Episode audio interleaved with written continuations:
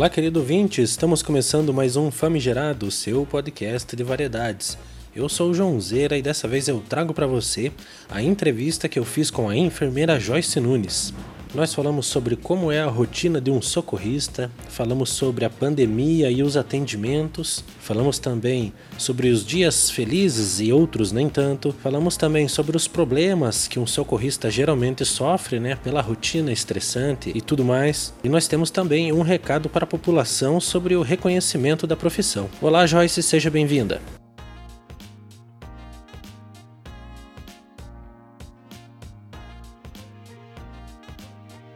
Meu nome é Joyce Nunes dos Santos. Eu me formei em 2012 pela Faculdade de Andrade como enfermeira e em 2010 eu fiz o curso de socorrista, então eu sou uma enfermeira socorrista. O que é preciso para ser um socorrista? Então assim, para você ser um socorrista, primeiro, né, gostar, ter dom, é, saber que você nem sempre vai vivenciar as coisas bacanas, porém aquilo tem que estar de acordo com o que você busca para sua vida. Tem que ter um pouco de força, tem que ter um pouco de garra, perseverança e acima de tudo amar o próximo, né? Para ser socorrista, você tem que fazer um curso, que é o curso de socorrista no qual a carga mínima dele é 230 horas, 250 horas, né? E aí depende de onde você faz, vai depender o, o tempo que você vai levar para a tua capacitação, porque o curso de socorrista ele é um curso de capacitação, não de formação, tá? Então qualquer pessoa pode fazer o curso de socorrista. Não é como uma faculdade, não é como um curso técnico, tá? Como é o dia a dia de um socorrista? O dia a dia de um socorrista. Então, assim, é, a partir do momento que você é, acaba fazendo é, o curso do socorrista, os teus dias, as tuas rotinas nunca mais vão ser as mesmas. Porque às vezes você está dentro do teu carro dirigindo, como aconteceu comigo recentemente, formada, né? Passava por um acidente, eu já parava, já sabia como atender, então me identificava e ajudava o meu próximo, mesmo sem estar no, na rotina de trabalho. Hoje, como enfermeira socorrista, as minhas rotinas são bem diferentes. Então, assim, nós somos acionados para um atendimento. Então, muitas vezes a gente não sabe o que espera a gente. Então, assim, ah, por exemplo, pode ser um acidente, pode ser uma vítima de queda, pode ser uma vítima de algum outro tipo de trauma, um atropelamento, é, às vezes dois carros, às vezes uma pessoa que passa mal em casa. É, então são N fatores que podem ser acionados um socorrista. E o socorrista, às vezes, quem trabalha nas rodovias, né? Acidente de caminhão. Então a gente sim, a gente é acionado e é passado superficialmente para nós o que pode estar tá acontecendo. Só que a gente só vai ter noção da profundidade, da grandeza da ocorrência quando a gente realmente chega ao local e faz uma avaliação do que está realmente acontecendo, tá? É, chegando lá, a gente né, tem aquela aquela situação em andamento, a gente faz uma rápida avaliação e ali é onde o socorrista ou o enfermeiro ou o médico, né, ou o atendente ali tem que ter um start das melhores atitudes a serem tomadas para aquele momento. Então, é, para que a gente possa dar cinco minutos a mais para aquela pessoa.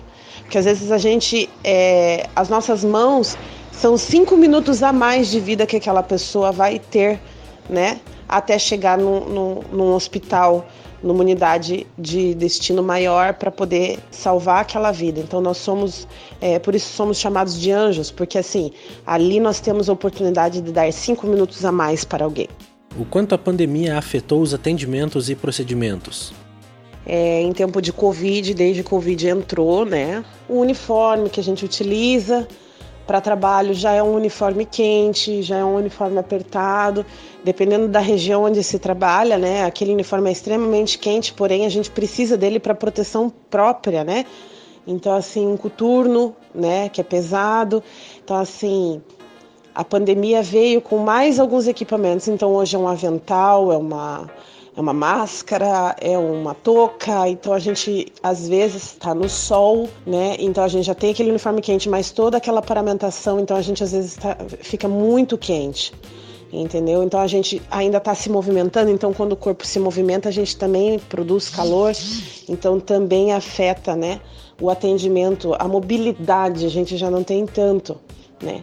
E nos tempos de Covid a gente tem transportado muito Covid, né? A gente às vezes até brinca, porque não se vê mais atropelamentos, não se vê mais pessoas infartando, não se vê mais nada além do Covid. A gente tem transportado muito Covid daqui para lá, de lá para cá, né? Então, assim, é... o que interfere, o que afetou no atendimento foi isso, né? Então, assim, é, o cuidado que a gente tem que ter, então tem que estar o tempo todo lavando a mão, fazendo higienização da gente, troca. Então, assim, ó, transportei um Covid, por mais que eu vá transportar uma, um outro paciente de Covid, eu tenho que tirar todos aqueles é, equipamentos de proteção, avental, touca, luva, máscara, trocar, botar um novo, né? Então, assim, é um tempo que a gente perde para se paramentar e desparamentar. Aí tem que fazer higienização da ambulância. Temos que nos higienizar superficialmente. Claro, eu não vou tomar um banho em cada atendimento. Porém, a gente tem o álcool, a gente passa né, com borrifador álcool na gente mesmo, para a gente poder evitar, né? Que temos que cuidar da gente primeiro, porque a primeira lei do socorro é essa: cuidar primeiro de mim. Né? Porque senão, como que eu vou cuidar do meu próximo se eu não estou cuidando de mim? Não adianta o manco querer ajudar o aleijado.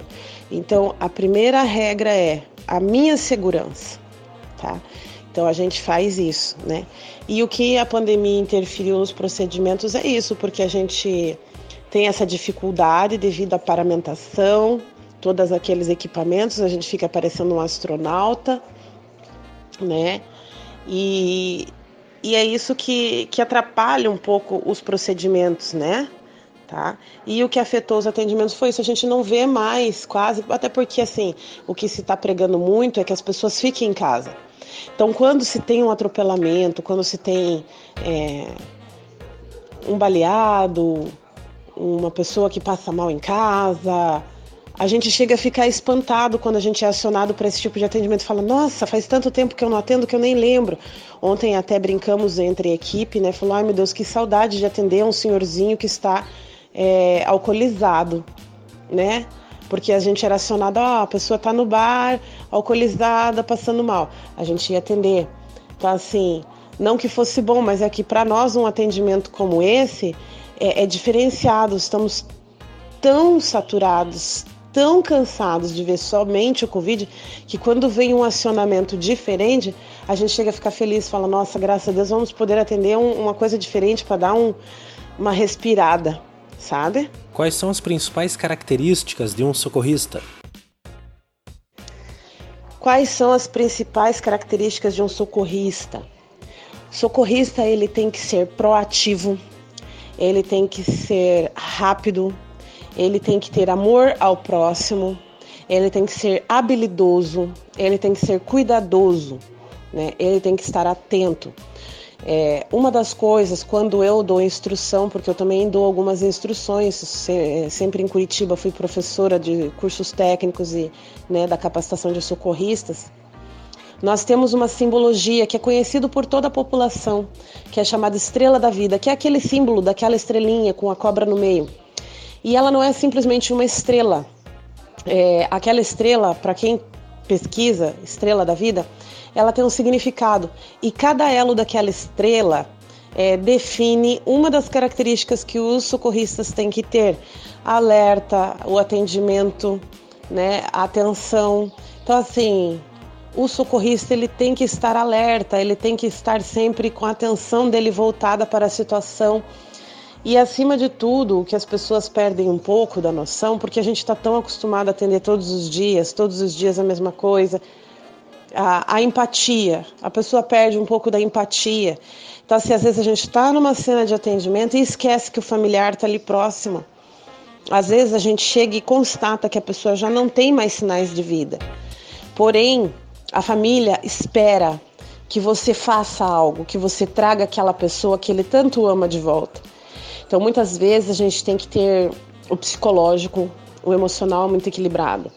A gente tem que estar em dia com o nosso psicológico, com o nosso emocional, porque como que eu vou entrar em desespero numa situação, sendo que tem alguém ali muito mais afetado emocionalmente? Então nós temos que estar com o nosso psicológico muito bem equilibrado, para inclusive levar conforto para aquele familiar. Né? Então não somente a vítima ou o paciente em si, como os demais que estão à volta, porque nós somos muito exigidos né? Somos cobrados. Então as pessoas sempre esperam um pouco mais e nós temos que ter aquele tato para conversar. Nós temos que estar é, emocionalmente bem, porque por muitas vezes você chega numa cena, você se choca porque você lembra de um familiar teu que já passou por aquilo, ou de repente você se coloca no lugar do outro e sente a dor do, do outro, né? Só que nós não podemos deixar nos abalar com isso. Nós temos que estar fortes e levar uma palavra de carinho, uma palavra de conforto. Às vezes o paciente está sentindo dor, então nós temos que tratar aquele paciente bem, com carinho, entendendo. Ah, é frescura? Não, não é frescura, ele está sentindo dor. Às vezes a gente é, é, é chamado para um atendimento de uma, uma senhora que emocionalmente não está bem. Nós temos os surtos psicóticos, nós temos os atendimentos psiquiátricos, né? É, e a pessoa não está emocionalmente bem. E como que eu vou chegar para ela e falar, você está de, de manha, você está de frescura? Não, ela tem os motivos dela para estar daquela forma. Então, o diálogo, a calma, a paciência, é, são fatores muito importantes né? A pessoa não pode ter vergonha, a pessoa não pode ter nojo. Então, falar assim, Joyce, você atende homens e mulheres, nós não temos uma visão de sexualidade. Eu atendo homens, mulheres e crianças e eu olho aquele corpo como um corpo humano em si, né? Não existe uma atração, né? O pessoal brinca e muitas vezes é colocado, ah, é, fetiches em fardas, né? Ah, porque até como enfermeira, né? Ah, eu queria você vestida de enfermeira. O pessoal já leva para um lado sexual da coisa e a gente não existe isso, né? Nós olhamos o ser humano como um todo. Ele é cabeça, corpo e membros. Então eu tenho que olhar aquele paciente com respeito, né? Então eu vejo qualquer pessoa, né, com respeito, né, para eu poder atender aquela pessoa de forma adequada. Ah, você pega, manuseia a pessoa, manuseia o corpo dela, você pede licença, olha, licença, eu vou tocar em você, ó, licença, eu vou fazer tal procedimento. Tudo com muito respeito. Respeito e carinho é a palavra-chave para isso. Qual foi o seu dia mais difícil e o mais feliz nessa profissão? Ali tem duas perguntas. Qual foi o seu dia mais difícil nessa profissão e qual foi o seu dia mais feliz nessa profissão? É difícil falar qual o dia mais triste, é difícil falar qual o dia mais feliz. Porque assim, o dia mais triste são todos os dias. Quando eu chego no meu atendimento, eu dou o meu melhor e nem sempre eu consigo salvar aquela vida. Então eu já tive diversos atendimentos nos quais assim, meu Deus, ela, a pessoa infartou, mas será que se eu não fizer isso, isso, aquilo, a pessoa não vai melhorar? E a gente saber que às vezes não vai conseguir. E a gente fala não vamos tentar vamos tentar porque a gente a gente precisa tentar pelo menos. Né? Eu não concordo muito com a palavra tentar porque tentar é, remete a erros. Então nós vamos conseguir vamos ter, vamos estar tá ali atuando daquela forma e vamos fazer nós vamos conseguir. E aí você faz tudo o que estava em suas mãos tudo que estava no seu alcance e você ter que é, colocar às vezes uma manta aluminizada ou cobrir aquele corpo com lençol e dizer é, infelizmente não conseguimos né? Até a equipe às vezes se afeta porque a equipe ela sempre está sincronizada. É, a gente não precisa conversar e dizer você faz isso eu faço aquilo a gente se olha e um entende ao outro como o que temos que fazer às vezes os olhares falam muito mais, porque, como eu falei, a gente às vezes tem familiares próximos e a gente não pode falar porque o familiar está esperando mais da gente. Então, assim, a gente se olha e um já entende o que quer. E às vezes o olhar meu para um colega ou de um colega para mim é o do tipo: não conseguimos, não adianta fazer mais nada. Nós tentamos, nós fizemos. E aí aquele, aquela sensação de impotência vem e fala: Meu Deus, por que, que eu não consegui? Será que eu não podia ter feito um pouco mais? E isso às vezes afeta a gente emocionalmente. Você vem para casa, você tira o seu descanso e sabe que amanhã, numa nova jornada, eu terei muito mais vidas nas minhas mãos para salvar. Porém, é, cada perda que a gente tem é uma decepção, é uma tristeza, é uma sensação de impotência, é, é você falar: meu Deus, como eu não consegui, é, nem que fosse cinco minutos a mais, né? Dias felizes também acontecem, porque a gente já aconteceu é, de atender, né? É, eu vou dar dois casos aí. Uma pessoa que tinha tomado um tiro, nós chegamos no local, ainda tinha pequenos sinais de vida, e a gente conseguir rapidamente trabalhar ali de uma forma onde a gente conseguiu manter a vida daquela pessoa. Nós corremos até um, um, um hospital. Né, e levar num suporte maior e entregamos aquela pessoa com vida, mesmo quando todos achavam que a pessoa não iria sobreviver. Então, chegar lá e entregar esse paciente com sinais de vida, isso é muito bom tá? É, e aí, claro, a gente acaba às vezes, não sempre, mas muitas vezes a gente acaba sabendo, olha, dois, três dias depois realmente a pessoa não sobreviveu. Mas naquele momento a gente fez a nossa parte, nós conseguimos segurar aquela vida por mais cinco minutos. É, acontece, já aconteceu comigo várias vezes, de a gente levar paciente, é, de atender paciente, eu já atendi dois pacientes em rodovia, é, e esses pacientes acabarem a gente trocando contato rapidamente ali, né? Porque todo mundo acha que é aquela correria, que é aquele vulco, mas a gente tem que ter calma. Então a primeira né, atitude é calma, a gente tem procedimentos e tal. E aí o paciente entrar em contato com você futuramente e falar: graças a Deus, foi você que me atendeu, eu tô bem, eu tô vivo, eu tô feliz, eu tô levando minha vida. Nós tivemos um paciente de Covid que nós também transportamos e, e, sei que já está junto com a família, saiu do internamento do hospital, está super bem, está é, tranquilo, está em meio àqueles que ele ama. E um dia muito feliz e que na verdade fez eu refletir foi recentemente um nenê de três meses e que a gente fez o transporte e a coisa mais linda desse mundo. E ali, às vezes a gente está tão cansado, tão estressado, a gente está nessa correria que a gente não para para perceber as pequenas coisas que Deus quer mostrar pra gente. E aquele dia eu pude perceber isso. Uma criança de apenas três meses, aquela mãozinha toda perfeita, aquele olho maravilhoso, era um olho azul, gordinho, chorando, segurar aquela mãozinha, fazer aquele neném parar de chorar, com dificuldade respiratória, mas eu ali fornecendo o oxigênio de forma adequada para que ele chegasse até o hospital. É, você vê assim como Deus é perfeito em todas as coisas, aquele corpo todo perfeitinho, o pezinho tão pequenininho, uma vidinha tão frágil na minha mão para eu cuidar. Então, a hora que chegamos lá, deixei a mãezinha, deixei o nenê e falei: se Deus quiser, logo vai estar tá em casa. E você saber que, que você tá ali sendo é, o guardião da vida né? Eu falo que somos iluminados por Deus, porque Deus capacitou nós, socorristas, enfermeiros, médicos e técnicos, para sermos guardiões da vida. Então, os dias felizes são esses. Os dias que às vezes a gente não está muito bem, a gente reclama que tem contas, a gente reclama que é, estamos longe da família, porém nós estamos ali, guardando outras vidas e isso são oportunidades que Deus dá na mão da gente e que a gente tem que parar por cinco minutos e olhar e falar: Obrigado, meu Deus, porque eu estou com essa vida em minhas mãos e estou fazendo o melhor por ela.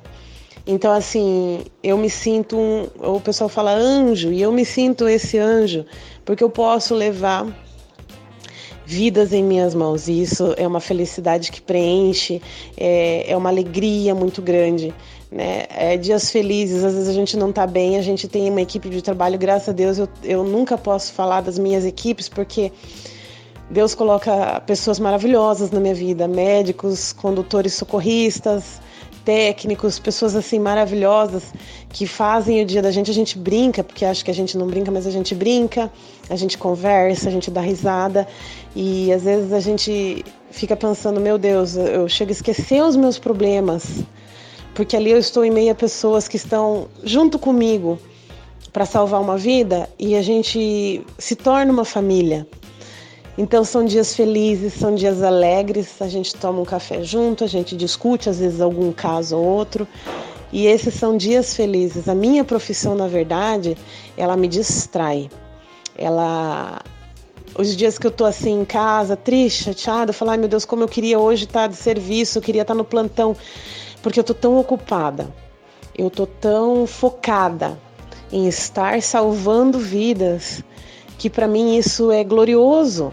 Então, não se torna um trabalho, se torna distração, se torna alegria, se torna felicidade. Para mim, aquilo é tão bom que todos os meus dias são felizes por eu abrir meus olhos e ter mais uma chance de salvar mais uma vida, de ter mais uma vida para eu cuidar nas minhas mãos. Sabemos que a rotina de um socorrista é muito estressante. De quais problemas geralmente vocês sofrem? nós temos problemas diversos, né? Se a gente for falar ergonomicamente falando, né? Nós temos problemas de dores, porque a gente carrega a tábua, a gente puxa maca, então a gente acaba desenvolvendo alguns problemas de articulações, problemas de coluna. Não porque a gente não trabalhe corretamente, porque existe a forma correta de se trabalhar, de se levantar uma tábua, de se erguer uma maca, de se abaixar né? Mas o, o, o socorrista, a gente tem a, uma frase que a gente fala joelho no chão. Então, quando eu vou para atendimento de uma vítima de trauma, principalmente, a gente tem que estar com os joelhos no chão. Então, antigamente, antes de Covid, né? A gente tinha muito atendimento de trauma, então o joelho da gente, a gente tem até no uniforme a parte do joelho um pouco mais reforçada para que não venha doer tanto. Mas assim, o joelho no chão faz com que a gente acabe machucando nossos joelhos. É outros problemas que a gente pode sofrer. É, às vezes a gente chega num local onde é, o paciente pode estar em surto e a gente sofrer algum tipo de agressão por parte do paciente. Como eu falei, não que a gente não tome os cuidados e siga as orientações corretas que nós aprendemos, né? Porém, às vezes acontece, né, uma distração, o paciente acaba agredindo. Às vezes nós temos familiares discutindo em volta. É, a gente tem uma cobrança muito grande, né? Então, assim, como eu falei, é, a gente é muito cobrado, né? Porque nós somos o, os cinco minutos a mais de vida de alguém. Então as pessoas acham que nós somos deuses e não somos. A gente faz, mas a gente também tem nossas limitações. E às vezes você não fez, olha, é, a gente escuta muito assim, faça alguma coisa. Você não está fazendo nada. Às vezes a gente está ali em cima da pessoa, está tentando fazer atendimento e, e as pessoas cobrando da gente. A cobrança é muito alta. Então quando a gente chega a dizer para uma pessoa e informar, olha, infelizmente não pudemos fazer nada, é, essa cobrança não só por parte de familiares, né, é, é, muito alta, né? E a gente também se cobra, como eu falei anteriormente. Então, assim, a gente sofre cobranças, é, outras dificuldades. Então, assim, às vezes a gente tem horário para entrar, porém não tem para sair. Por exemplo, eu saio às 19 horas do meu plantão, mas eu fui acionada para um atendimento às 5 horas da tarde. Só que nesse atendimento as coisas se complicaram. É, e eu não tenho como entregar o meu plantão às 7 horas, às 19. Eu tenho que estender, eu não posso simplesmente chegar ali e falar: olha, deu 19 horas, estou batendo o meu cartão, estou indo embora. Né? Eu vou largar ali a minha vítima, o meu paciente, não, eu tenho que ir até o fim. Enquanto eu não terminar e não concluir a minha missão ali, eu não posso simplesmente abandonar e ir embora. Eu tenho que concluir. Né? Um exemplo é que ontem nós passamos é, mais de quatro horas com o paciente, porque o paciente ele estava é, muito ruim, muito grave. Nós tentamos estabilizar ele, fazer a remoção dele, levar ele. Então, assim, nós levamos um período de quase quatro horas para estabilizar. E se é perto da final da minha jornada, como que eu vou largar tudo ali e ir embora? Né? Era perto do horário do almoço. Nós pegamos o atendimento às 11 horas da manhã. Mas assim, meio-dia, eu tô com fome, mas eu não tenho como falar assim, viu? Deixa aí, ó, fecha tudo aí, deixa aí o paciente. Nós vamos ali almoçar e já voltamos. Não tem como. Então, assim, vamos almoçar que horas? Não sei. Ai, dá tempo de eu ir no banheiro? Não dá. Eu não posso ir ali no banheiro, eu tenho que terminar aqui. Eu tô com uma vida na minha mão. Vidas são diferentes. Se fosse um papel que eu erro, eu apago, eu amasso, eu jogo fora e reescrevo novamente. A vida eu só tenho uma oportunidade e se eu perder ela é para sempre. É definitivo, então eu não posso errar. Eu tenho que me cobrar, eu tenho que estar sempre, né, pronto. Então, assim, é, esses são os problemas, as dificuldades. Então, às vezes, a gente não tem tempo de ir no banheiro, a gente não tem tempo de se alimentar, a gente não tem um horário fixo, a gente tem horário para entrar, mas não tem para sair. Nós temos a cobrança por parte do familiar. Muitas vezes o familiar é pior que o paciente. Às vezes o paciente está ali com muita dor e ele está quietinho e você conversa com ele, e ele entende porque ele quer o alívio e o familiar acha que você não está fazendo nada. Então são cobranças. Às vezes tem o paciente que também não colabora, que não ajuda. A gente está ali fazendo, olha, e a gente tenta explicar, olha, a gente não pode fazer duas medicações junto. Olha, a gente tem que fazer primeiro isso, depois aquilo. Não, mas vocês têm que dar jeito, tem que dar jeito. Então as cobranças, né, são muito fortes. Que recado você dá para a população sobre respeito e o reconhecimento da profissão? O recado que eu dou para a população sobre respeito e reconhecimento da profissão é aquilo que eu acabei de falar, né? A gente estuda anos, a gente se capacita, a gente sabe como é e nem muitas vezes um obrigado. Então, quando os pacientes entram em contato futuramente, eu não sei como eles conseguem achar a gente, localizam. É, às vezes, naquele contato rápido, a gente até consegue trocar né, é, informações aí pessoais e futuramente eles informam a gente que estão bem. É, isso é gratificante, isso motiva todos os dias a gente trabalhar cada vez melhor. É, eu acho assim, nós estamos ali às vezes cargas horárias excessivas. Nós estamos há dois, três dias sem dormir, comendo o que dá, na hora que dá. Então, às vezes, olha, tem um atendimento aqui, já estão chamando para outro, passa rapidinho no posto, compra uma Coca-Cola e vamos comer e vamos rápido porque tem mais um.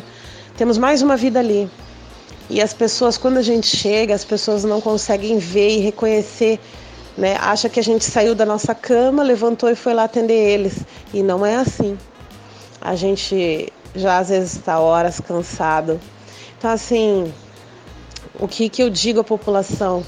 Quando vocês tiverem a necessidade de um atendimento, seja de um técnico, de um médico, de um socorrista, de um enfermeiro, até mesmo dentro de unidades hospitalares, né? Tentem entender aquele profissional. Não sejam ríspidos, não sejam mal educados, não xingue, não brigue. A gente entende que vocês estão com dor, a gente entende que o amor da vida de vocês está ali naquele leito, a gente entende que vocês esperam muito da gente.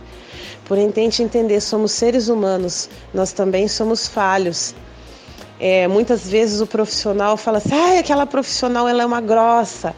Não é que ela é grossa, é que ela está às vezes muitas vezes cansada, ela está com problemas na família. É, no meu caso, é, meses longe da minha família, de filho, né, uma criança pequena, seis anos, longe de mim. A saudade é muito grande, mas eu tenho que levantar hoje, abrir meus olhos e dizer: só por hoje eu vou salvar mais uma vida. E eu tenho hoje mais uma missão, hoje eu tenho mais uma, uma, uma vida na minha mão. Então, às vezes, eu estou indo trabalhar muito triste, muito chateada, porque eu também sou um ser humano, eu também preciso ter as minhas necessidades fisiológicas supridas, alimentação, né? Banheiro, um banho. Muitas vezes a gente está horas sem tomar um banho. Tudo que a gente quer é ver uma água limpa, né? Às vezes não dá tempo de tomar água. Então, assim, nós às vezes não é que somos grossos, mas a gente às vezes tá tão cansado, tão desmotivado, que a gente fala de qualquer forma e, e já não tem mais assim paciência para explicar. E aí acham que a gente está sendo grosso, mas tente compreender. tentem compreender que nós somos humanos, que nós também po podemos estar num mau dia, que nós podemos estar passando por um problema dentro de nossas casas e que a, as pessoas elas tentem entender a gente como um ser humano, apesar de vocês terem aquela visão de que somos super-heróis, as nossas capas, as nossos uniformes não nos deixa e não nos torna imortais. Nós ainda também respiramos, nós ainda temos vida, nós tentamos ter um meio de distração. É, então tentem ter paciência, tentem entender que a gente está fazendo o nosso melhor, né? Procurem um diálogo antes de um confronto, um debate, antes de uma reclamação, antes de uma rispidez, né? E sejam gratos, porque nós fizemos a nossa parte. Muitas vezes a gente, como eu disse, a gente está fazendo e a gente mesmo se decepciona por não conseguir né, manter aquela vida. Nós já nos cobramos, então nós não precisamos de cobranças. Nós precisamos também de um carinho, nós também muitas vezes precisamos de um abraço. Eu levo a todos os meus pacientes, a todas as minhas vítimas, aquela palavra de conforto. Eu tento levar um abraço, é, quando é possível, eu abraço sim, eu tento conversar. Só que quem faz isso comigo? né? A não ser a minha família, mas eu estou longe da minha família por dias, horas. Então, assim, tentem conversar um pouco mais, tentem escutar o nosso lado, tentem procurar saber quem a gente é, da onde a gente vem, se estamos bem, sabe? Às vezes são, são atitudes simples. É, eu não digo que a gente quer todo dia receber flores no plantão, que a gente quer receber algo em troca, materialmente falando. Nós queremos carinho, nós queremos reconhecimento. Às vezes, um muito obrigado é, torna o nosso dia tão melhor. Às vezes, um abraço de um familiar dizendo muito obrigado, você está cuidando tão bem da minha filha. Muito obrigado, você está cuidando tão bem do meu pai, da minha mãe. Nossa, você é uma pessoa incrível. Olha tudo que você tem feito pela nossa família, pelos nossos parentes, pelos nossos amigos. Isso motiva nós a todos os dias acordar novamente e irmos novamente para nossas jornadas. É isso que a gente precisa: reconhecimento, gratidão. E é isso que eu peço. Tipo, que as pessoas, elas todos os dias levantem e lembrem da gente com muito amor, com muito carinho. Elogios fazem bem. Vamos agradecer aqui as palavras da Joyce foi realmente uma aula, uma aula de vida, uma aula de socorro, uma aula de informação. E nós somos muito gratos a todos esses profissionais que participam do nosso dia a dia, literalmente salvando a nossa pele.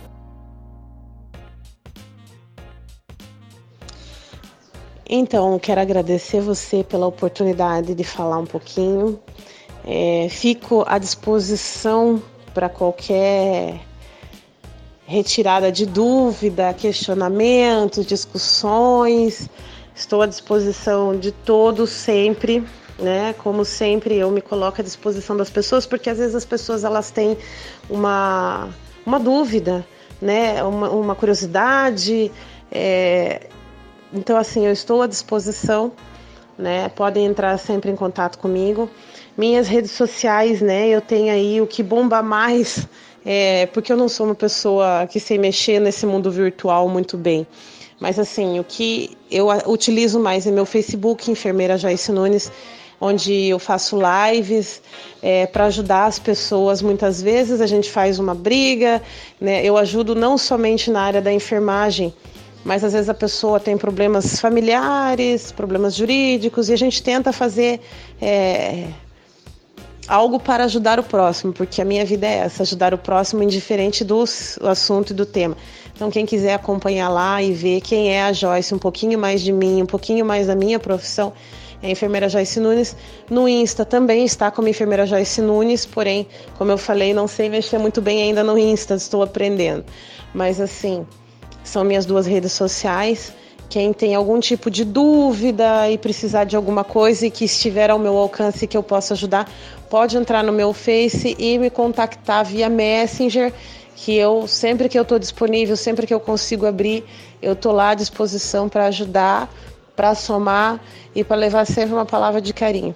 E mais uma vez eu fico grata pela oportunidade de poder falar um pouquinho mais da, da profissão do socorrista. E se precisar falar da enfermagem, se precisar falar da medicina, se precisar falar de assuntos pessoais, nós estamos sempre aí, tá bom? Famigerado Podcast vai ficando por aqui. Um grande abraço e até a próxima.